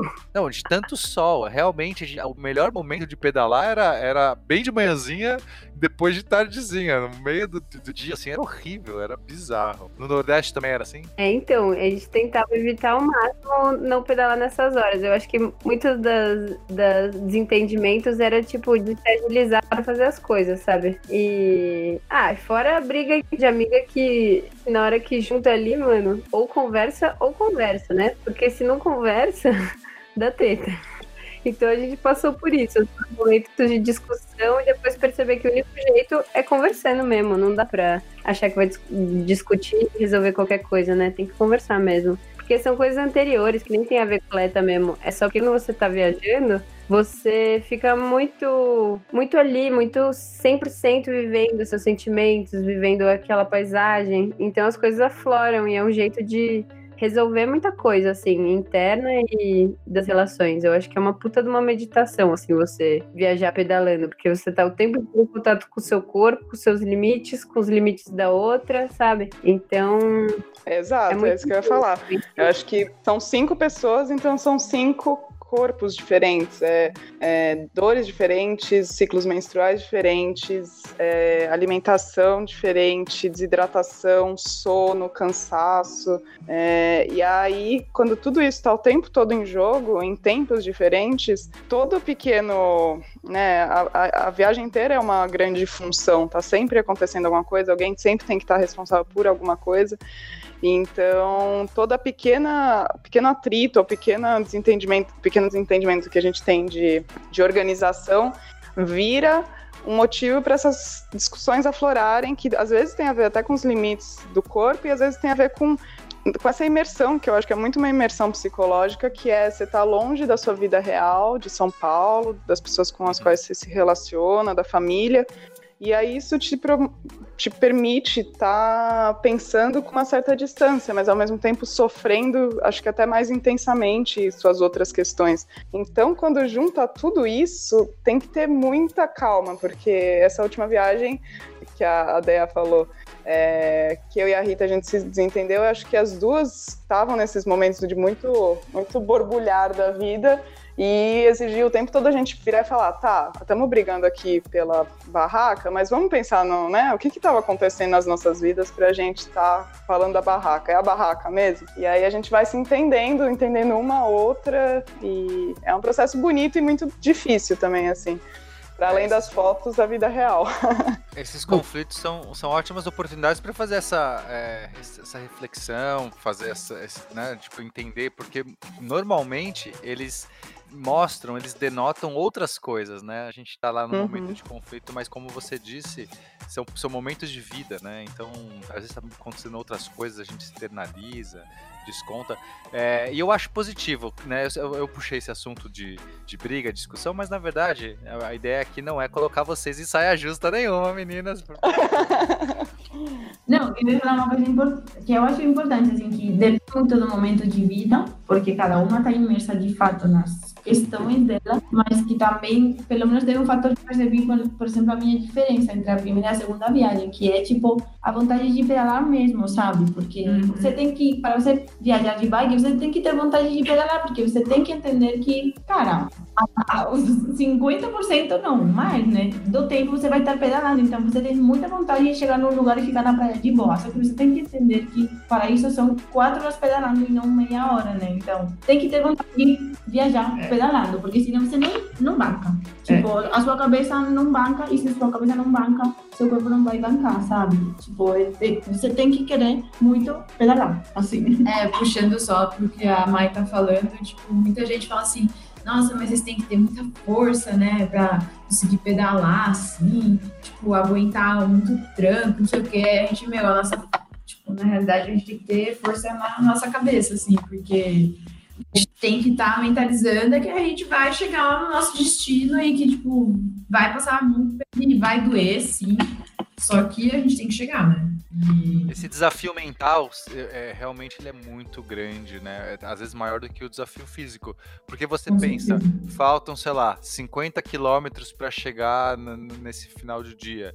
E agora faltam 49 quilômetros para chegar. Agora é 41. horas, né? E faltam mais É. 49. E realmente, se você não tem ali, não tá centrado pra encarar uma cicloviagem no dia seguinte, mais 50 quilômetros, seja lá quanto for. O negócio parece que vira uma tortura mental, né? E aí tem que ter essa disposição mesmo, tem que ter essa, é, essa vontade. Essa- eu gostei muito do que você falou, Maite, de a vontade de pedalar. Se, a- se acaba essa vontade de pedalar, fica tudo um sacrifício. Eu acho que o oposto de tortura é você levar, levar como um exercício, assim, sabe? Um exercício de, de se colocar nos limites. Eu lembro, tipo, que cada uma ia criando uns mantras próprios ou umas musiquinhas motivacionais. Sabe assim, porque na hora do perrengue, você não pode parar de pedalar, você tem que continuar, entendeu? Então a gente começava a dar risada, cantar. A Deinha levou uma caixinha de som, uma caixinha de som que ela é, prendia no, no guidão da bicicleta e ela começava a botar uns brega, umas músicas lá pra gente dar uma risada tipo, desapegar da dor, desapegar do, do sol.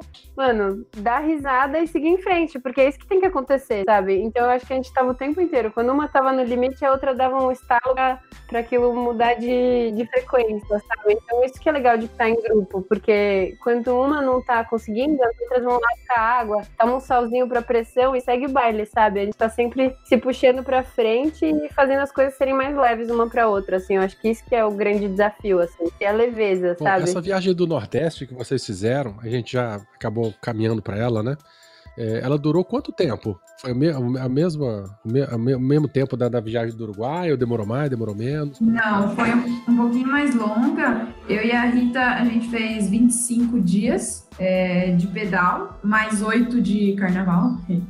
E as meninas chegaram 7 dias depois, então elas fizeram 18, né? Dias de pedal. E aí, nesse caso, vocês voltaram de novo para São Paulo de avião, né? Tiveram algum Uhum. problema com bagagem de bicicleta, alguma coisa ou não? Não, inclusive a gente fez um. Nossa, a gente, a gente encaixotou um- umas obras de arte, assim, com o nosso encaixotamento da bike, com, a, com caixa de supermercado, zero custo, gastamos só com, com é, A fita fita. crepe. né? Aham. Mas é real que chegando no aeroporto de, de A gente pode até mandar uma foto das, das nossas Sim, montagens, que tá sim. muito absurdamente Ela incrível. ficou um animal, assim, parecia uma, uma, uma baleia, uma menina parecia um camelo, vários dromedários. Vários animais de bike que, tipo, as pessoas no aeroporto, eu não sei o que, que elas pensavam, mas dava pra entender que não tava entendendo nada, sabe? Tipo, com um cara de, gente, essas meninas, assim, com essas caixas, que que é? Porque não pareciam bikes, tipo, parecia qualquer outra coisa. Chegando lá no aeroporto de Olinda, ele sim teve um pequeno problema que era que o do, balcão lá, que a gente foi pegar a, a nossa passagem, ele queria cobrar da gente um, um valor adicional por ser bike, porque ele falou que era bagagem especial. Só que a gente já tinha pago bagagem extra, a gente tinha se informado de que dava para pagar uma mala a mais e depois era bike. E, tipo, ela insistiu de não, então, porque é passam- especial, tipo, Fazer informação errada. isso tá errado e, tipo, ela tá que é responsável de depois vai responder diante de vocês. Até que, acho que foi a Thaís que falou, moça, você não tá entendendo que a gente não tem 150 reais, tipo, a gente veio pedalando até aqui, então a gente não tem dinheiro e é isso, tipo, não, não- não conseguimos. E aí o cara viu que era real e falou, então tá bom, eu me viro. E a gente tá bom, obrigada. Tipo, ele foi super gentil, assim, mas foi meia hora de conversa de, olha, assim, não é possibilidade ou não, é que não, não, existe, sabe?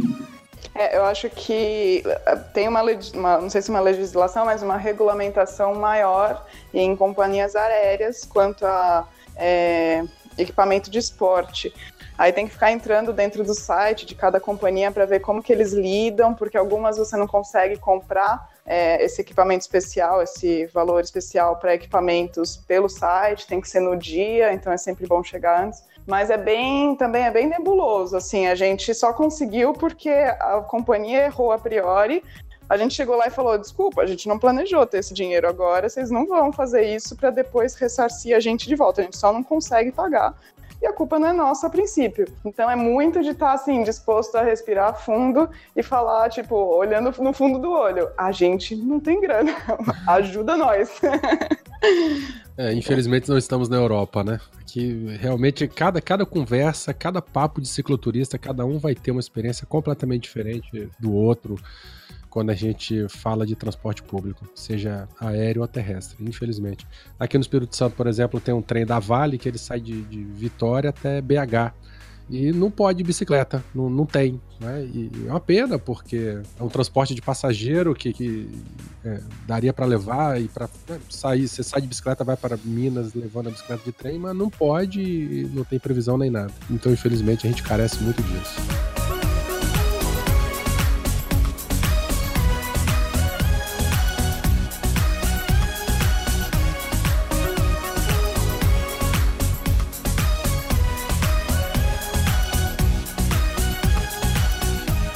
Pena, a gente já podia começar a finalizar, hein? Já estamos com uma hora de Sim. gravação aí. Sim, acho que a gente precisa, né? Tem, é, enfim, tem muita coisa, muitas perguntas que eu ainda tenho.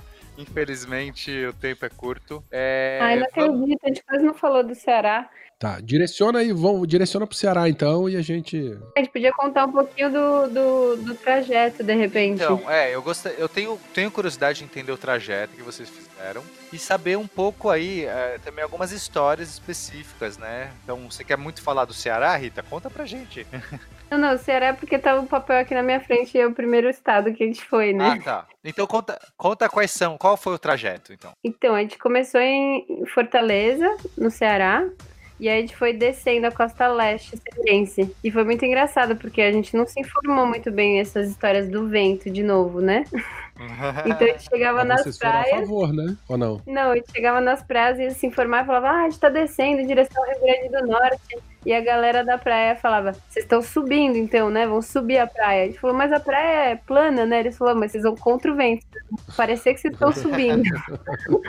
então até a ponta do Rio Grande do Norte era tudo é, uma pseudo subida, porque a gente pegou o vento na cara o tempo inteiro, assim. Então foi um puta desafio Aham. é, pedalar. Ao mesmo tempo que refrescava, te freava, né? E a gente pedalou vocês muito pedalavam pela na costa. praia né? ou vocês iam meio numa avenida da praia, assim? A gente pedalou muito na praia. Muito. Muito. E aí vocês pedalavam na parte da areia mais dura, né? É isso? A gente conversou com os pescadores, eles ensinaram a gente a usar os aplicativos de maré, que dava a hora exata do, da maré baixa. Então a gente tinha sempre que se planejar para pedalar na maré mais baixa, assim, na maré neutra. Que aí ficava aquela areinha dura que dava para pedalar. Se não, começava a subir a maré, começava a ficar areia fofa e a gente chegou a empurrar a bicicleta 7km na areia fofa com bagagem. Nossa, 7 E quilômetros. a bicicleta com o alforje carregada é ruim, né? Que o centro de gravidade dela muda e, nossa, dá uma dor na coluna, pelo menos. e- é- Nossa, a gente ficou com os braços bodybuilder depois disso. Olha, eu lembro bem da minha cicloviagem que o Werther tinha me dado essa dica da maré. E aí teve dias que assim, a maré ia subindo, a, a praia ia acabando, né? Ia encurtando e a gente pedalando para tentar chegar na próxima cidade antes de, de, de, cair na areia fofa. Foi, tipo, muito estressante, assim. Mais, mais rápido, mais rápido e a, e a maré subindo. Mas aí, mas aí vocês foram, vamos lá, o trajeto foi, vocês foram pela essa costa, né? Costa Leste, falou. Isso, Costa Leste cearense.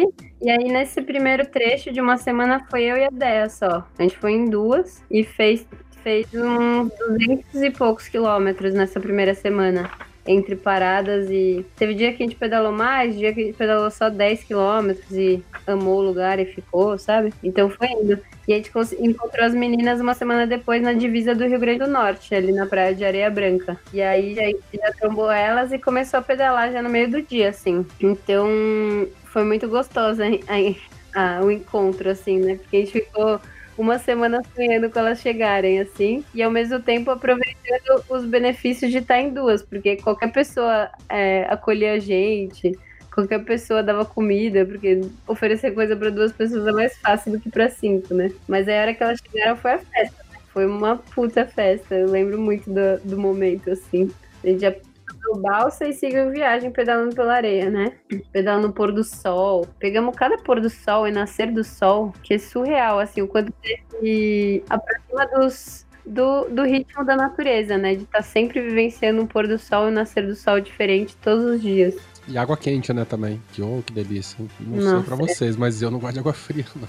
Então, que eu ia comentar que a gente estava acompanhando o grupo do WhatsApp, né? As meninas iam mandando notícias. Ah, então a gente chegou aqui hoje, tá tudo bem, tá bom. Aí os pais respondiam, tá bom, tá bom. Aí, ó, oh, a gente hoje chegou não sei qual lugar, tá lindo, não sei o quê. Só que aí começaram a entrar pessoas no grupo. E a gente que estava em São Paulo não entendia nada. Tipo, ah, esses aqui são não sei quê, não sei quantos que recebem a gente. A gente, ah, tá. Bom, um castelo de pessoas entraram aqui no grupo. Só que o grupo virou, tipo, do nada. A gente nem tinha chegado, eram seis sete dias de viagem, só que as meninas tinham feito, e, e tinha umas 50 pessoas no grupo. E, tipo, todo mundo que a gente encontrando no caminho queria receber notícias, e a gente foi pondo no grupo do WhatsApp. E aí virou uma festa porque de repente tava mandando bom dia, aqueles bom dia cristão, com florzinha, cachorrinho, Nossa. todo mundo mandando mensagem, tava muito engraçado, tava uma festa, assim, tava muito é, a, a mãe da Maite, que é espanhola, conversando sobre cavalo, com cara de. Como é que galinhos do Rio Grande do Norte, uma coisa assim, era absurda. É, Até que hoje eles mandam bom dia. É, nossa. Aí um pai da porque a gente não podia pegar coco, e várias coisas rolando no grupo, eu nem falava. Tipo, só eles respondiam que estava tudo bem, sabe? Virou meio que o grupo deles, assim. Aham. Uhum. Mas aí vocês chegaram no Rio Grande do Norte e, de, e aí passou, mudou, né? Porque a partir de então vocês estavam no litoral sul, é isso? Vocês começaram a descer? É, então, quando chegou lá no cotovelo, começou a mudar um pouco o vento, né? O cotovelo, digo, aquela pontinha. Aí vocês pegaram, pegaram o vento a favor? Mais ou menos. Na verdade, eu vi pelo mapa, acho que a gente não pega em nenhum momento realmente a favor, mas acho que a gente deu uma sorte de algumas chuvas estarem passando, porque pelo que eu percebi depois da viagem, gente tinha, né? No, até o meio da viagem a gente tava falando, não, vai chegar na esquina, vai virar o vento e vai ser lindo. Mas assim, continuamos penando. Aí Paraíba ainda tinha subida e descida quando não tinha vento, então não, não ficou muito mais fácil, não. é, ah, depois do Rio Grande do Norte a Paraíba foi o desafio, assim, porque a gente já estava mais pro fim da viagem, então logo gente estava com a perna mais forte, mas foi uma sequência de subida e descida que pela madrugada e tava todo mundo já com a bike meio oxidada, porque vai passando o tempo, a manutenção, o olhinho ali, né, vai começando a dar uma falhada, né? E aí, nossa, o tanto de subida e descida que a gente pegou foi uma coisa linda. Eu acho que foi pra gente se superar mesmo no Vocês fim da viagem. Vocês faziam a manutenção, era meio diário, assim, das bikes? Vocês paravam em bicicletaria? Como que era? Então, as coisas básicas a gente aprendeu tudo a fazer. A gente fez uns cursos de mecânica básica de bicicleta. Aqui no, com umas, umas meninas que ensinam a Viola Celerino, que é uma italiana muito legal que ensinou a gente a fazer umas coisas básicas. E aí a gente vai aprendendo na marra também a trocar pneu, a ajustar freio, ajustar o câmbio. Mas deu algum perrengue assim maior? Sei lá, quebrou uma peça? Vocês ficaram. Fala aí, Rita! Vai, Rita! Ó, eu gosto de falar, não furou meu pneu nenhuma vez, mas só quebraram. Assim? Só então Quebrou só o meu movimento central. Nossa. Ai. Mas porque sal que entrou? Foi uma porrada? Como é que foi? Então, a gente pegou uns 20 quilômetros de lama pesada, assim. E aí eu acho que entrou, entrou lama lá dentro, emperrou tudo. E aí eu fui, quando tava chegando em Natal, eu fui atrás de peça, né? E o meu movimento central é um movimento diferente, que tem uma. Um ângulo meio diferente, é muito difícil de achar. Então eu tive que trocar todo o pé de vela e pôr um movimento central novo, assim. Trouxe meu pé, meu, meu pé de vela de volta pra São Paulo pra achar aqui. Porque é uma bike antiga, tipo, dos anos 90, então não é fácil de achar as peças. Então eu passei um perrenguinho procurando. Fui em algumas bicicletarias até resolver trocar todo o movimento central com o pé de vela, com o pedal, tudo. E muitos pneus furados, imagino. Conta aí, Thaís. Tem sempre um protagonista, né? Pneus da Thaís ficaram. É, já começou na outra viagem que eu tinha uma bike speed com pneu fininho, que era mais cheia de frescura da viagem. Então, naquela viagem eu já estava conhecida como a que furava pneus. Daí eu falei, não tem condições de ir pro Nordeste com uma bike speed, né?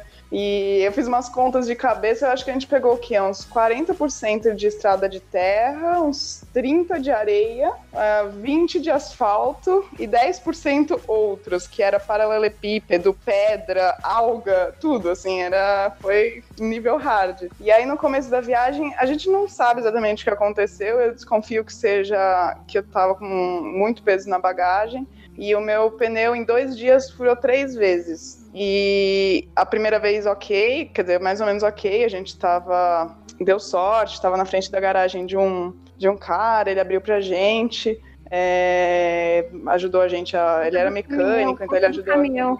Agiliza pra contar do caminhão.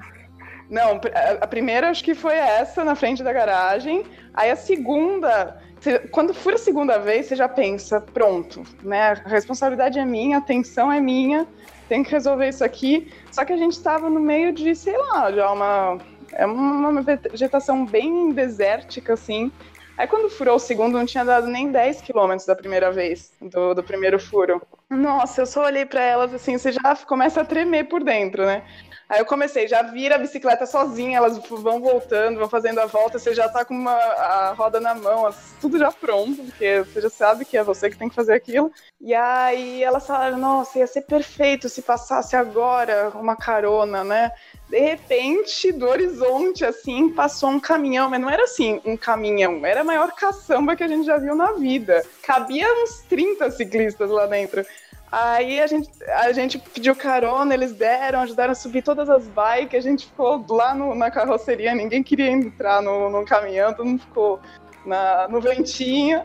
A minha bicicleta ainda sem consertar, mas a gente passou assim, foi muito engraçado, porque quando a gente subiu no caminhão, a gente passou uns 10 quilômetros de duna, assim, sem uma árvore.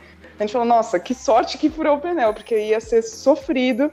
E tinha umas horas que, dependendo da maré, a gente precisava fazer umas, uns, uns horários meio absurdos de pedalada, porque tinha que sair de manhã de tal lugar, chegar em tal lugar, e no meio-dia, que era maré baixa, tinha que conseguir chegar em tal lugar. Então tinha umas horas que era assim, era nível sobrevivência. E aí foi mais ou menos uma dessas que furou meu pneu pela segunda vez. Aí chegou na terceira vez que furou, que foi no dia seguinte. E nossa, quando elas chegaram assim, dando a voltinha, já vindo que eu tava com a bicicleta, eu falei, gente, alguém me empresta a bicicleta, eu vou na borracharia, porque a gente tá perto da cidade. São nove da manhã, não vou atrasar o grupo, eu juro, eu prometo, eu já volto. Aí fui lá, pedi pro, pro cara do, da, da bicicletaria trocar pra mim, ele trocou, não fez nada de diferente do que eu fiz. E, mas funcionou, não, não, não furei mais pneu, então isso que importa. Aí fica a dica, uma é, fita antifuro, porque no meio do Nordeste todo mundo desconhece isso, assim, é frescura de gente de cidade grande, a gente descobriu depois. A gente tava com fita antifuro e não furou de ninguém, então põe um fita antifuro, galera. Faz Agora, lá, diferença. no, lá no Nordeste, principalmente na região de, de Recife, no interior, Recife e o interior, né? O pessoal usa muito o Mr. Body. Não sei se vocês ouviram falar disso aí lá. Não. Não? Existe uma fita de furo chamada Mr. Tough, muito comum. É, que o pessoal compra nas bicicletarias e tal. E lá no Nordeste o pessoal desenvolveu o couro de bode no formato de uma fita antifuro que eles colocam por dentro, da, entre a câmara e o pneu, que funciona maravilhosamente bem. E funciona pro resto da vida, né? Porque é couro e é couro de bode. A Renata Falzoni, inclusive, fez um vídeo falando disso aí e tal. E lá no Beco tem o Chico, um amigo nosso, que ele é de Recife. E ele compra o Mr. Bode e passa para o pessoal aí de São Paulo. É bem interessante essa história. Então, mas tem várias dicas para não furar. Uma primeira é anti, fita antifuro, que é essencial. Existem alguns pneus que são mais resistentes a isso e tem até pneu sem é, maciço, né? Que aí não tem como. Não fura nunca mesmo, mas é um peso a, a mais, né? O peso, o pneu normalmente é um pouquinho mais pesado. É, tem alguns becos que a gente fala sobre isso, né, Verta? Dica de, de bicicleta. Tem, não vou lembrar não, mas a gente já falou bastante disso. Gente, estamos agora caminhando para o encerramento. Eu quero saber como é que terminou essa viagem do Nordeste, qual foi o destino final, se vocês chegaram vivas, é. conseguiram manter a, o, o, a... o título, a, né? O título é. de vocês? E se já tem alguma outra viagem em mente também. Engrena aí. Vai dela. aí a gente chegou muito mais viva a gente chegou muito mais viva do que a gente foi, com certeza, muito mais conectada ao nosso corpo, assim, tipo, a gente sentia que a gente conseguia fazer tudo e a nossa mente também estava muito melhor, porque foi uma última viagem de autodescobrimento para cada uma de nós, assim, de trabalho interno e tudo mais. Então chegamos em Olinda e a gente já tinha uma casinha alugada, foi maravilhoso, curtimos o carnaval, oito dias e com o corpo assim, pulamos quatro horas de show de eu e Elba sem parar, mesmo quatro horas pulando e foi sensacional. Então a gente chegou muito bem. Por aqui, ao longo da viagem, tipo, uma das coisas que, pelo menos, um dos maiores aprendizados que eu tive foi que a gente consegue criar a realidade que a gente quer. Tipo, várias coisas aconteceram todo dia que a gente falava, a gente quer isso e isso aparecia no nosso caminho, mas num nível muito, assim, bizarro, de quero uma batata frita laranja com, sei lá, sabe? Tipo, coisas que você nem imagina apareciam porque a gente queria. Então, a gente chegou muito fortalecida no caminho. Mais do que viva, tipo, a gente chegou inteira, assim, sabe? Tipo, inteira mesmo. É, eu acho que é, a gente ganhou tanta bênção de tanta religião diferente, tanta gente que não acreditava que a gente estava fazendo, gente no meio da estrada, só falando que Deus abençoe, vocês são muito corajosos. que acho que assim, a gente tinha uma camada de proteção. As pessoas falavam, eu quero ser que vocês quando eu crescer. Eu até senti um pouco a, a, aquele sentimento muito que mulher tem em cidade de estar tá passando por um lugar onde todos os caras vão mexer de alguma forma. Eu lembro que a gente estava tão de peito aberto já, então acho que assumindo, a gente pedalava de biquíni e havaiana. Nesse quesito a gente zero equipamento. É, e um chapéu, né? Dizer o mesmo, não posso dizer o mesmo. A Rita era, parecia uma tia, ela vestia manga longa, se protegia do sol. Mas a gente, a gente ia meio pelada mesmo. Incrível. Meu bronzeado ficou incrível, ficou super equilibrado, não me queimei, não fiquei com dor de queimadura. Foi perfeito, gente. Recomendo. Usa com proteção UV e chapéu de pescador.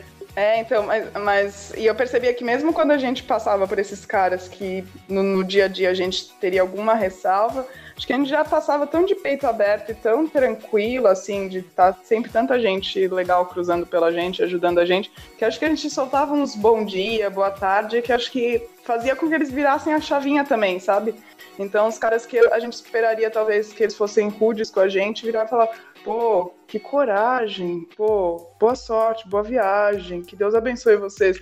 Então, acho que foi assim: não foi nem só a gente, acho que teve muita gente envolvida para que a nossa viagem fosse boa. Que bom. E a próxima viagem de vocês, tem, tá encaminhada? Então, a gente decidiu, por consenso, que a gente quer passar eh, ano que vem o carnaval, porque assim, Olinda é cada dois anos, né? Por coincidência do destino, todo mundo passou o carnaval, tipo, de dois anos em dois anos. Todo mundo não, mas uma grande quantidade das pessoas que a gente estava é. lá na casinha de Olinda. Falou, tá bom, não vai ser ano que vem que a gente vai repetir, mas no outro sim. E o que, que a gente vai fazer ano que vem? Ir para o Psicodália, lá no sul, e a gente pretende fazer uma viagem saindo de São Paulo, talvez pegar um ônibus até algum ponto e descer até lá. Acho, né? É. Todo mundo concorda? Nós estamos A gente pode decidir agora, mas esse era o plano no passado e olha hoje- onde a gente terminou, né? Não dá pra saber. Ainda tá, ainda estamos em março. Calma, ainda tem o quê? 10 meses pela frente. Eu, eu ainda, eu ainda voto da gente ir pro norte, pro Pará, gente. Eu também voto pelo norte, mas a gente pode decidir. Ou então Chile, talvez. Vamos deixar pros ouvintes, né? É, Gente, bota, bota a hashtag. Vocês querem que a gente vá pra onde? Norte, pro sul, pra Gente, mas eu queria falar que eu acho que foi bem importante e está sendo ainda a gente contar dessa experiência, mesmo que a gente não tenha conseguido divulgar muito bem ainda, enfim, o nosso perfil e, e fazer meio que um plano assim do que, que a gente vai contar, porque isso vai vir agora. A gente decidiu no meio da viagem que, que a gente saía dessa loucura de tentar ir contando ao longo do caminho, porque realmente estava deixando a gente mais aflita do que, sabe, do que conseguir curtir de fato isso. Mas foi bem Porque a importante. gente fez um Instagram, conta que a gente fez um Instagram e tava divulgando. Só que a gente percebeu que tá perdendo tempo da viagem, né? é, gasta mais tempo, né? Se preocupando em compartilhar do que aproveitar o momento mesmo. Mas, tipo, até hoje. Hoje veio uma, uma amiga, eu tava no circo, e aí eu veio uma amiga que fazia, desde antes da viagem que eu não, não encontrava ela, falou: Nossa, eu tava falando de vocês. Tipo, já virou meio que um, uma entidade, sabe? Tipo, eu tava falando de vocês. Ontem para uma amiga que tá querendo pedalar, eu falei: Ah, vê aí, tipo, essas meninas que fizeram uma viagem e tal, sabe? E em Olinda, de fato, a gente encontrou pessoas que falavam. É, no meio de Olinda, as pessoas gritavam: Olha, vocês seguiram vivas! que legal. Gente, muito bom. Infelizmente o tempo se esvai. Precisamos começar a despedir. Então, é, como é que o nosso ouvinte pode conhecer mais sobre vocês? Querem divulgar o Instagram de vocês? De repente algum outro canal? É, se quiserem divulgar algum perfil pessoal, enfim, cada uma divulgue o que quiser. Fiquem livres para ter esse tempinho aí. É, quem quer começar? Ou, ou sei lá. Não, não, que a gente tá montando esse perfil do Instagram, que tá nascendo agora, a gente tá alimentando. Vamos organizar ele direitinho, que é o seguimos.vivas. E ali tem, no, no link na bio já tem o, o relato desse, dessa viagem pelo Uruguai, que no caso eu escrevi ano passado, pro Huffington Post. E aí, por ali mesmo, acho que dá para achar cada uma de nós, das 5 barra 6, porque tem a Olivia da outra viagem. E aí eu Perfeito. acho então que. é mais fácil, né? né? A pessoa entra lá, é- esse é o perfil de vocês e acessa todo mundo. Tá legal. Ouvintes, se gostaram, ótimo. Entrem em contato com a gente, sigam a- a- o perfil aí, sigam as meninas aí, vamos acompanhar. E sucesso para vocês aí. Parabéns pela, pelas empreitadas, parabéns por, pela todas as descobertas e crescimentos e convivências e tudo. E só desejamos, desejamos Continuem sucesso a vocês. vivas, isso é muito importante. Continuem Isso. vivas. Ano que vem. Para vocês voltarem para as próximas Exato. Ano das próximas viagens para a gente conversar mais. contam a próxima aventura. Com certeza. Obrigado, Então tá gente. Obrigado Um beijo pelo- vocês. Falou demais. Obrigada a vocês. Tchau. Beijão. Até mais. Obrigada, Beijo, beijo. valeu.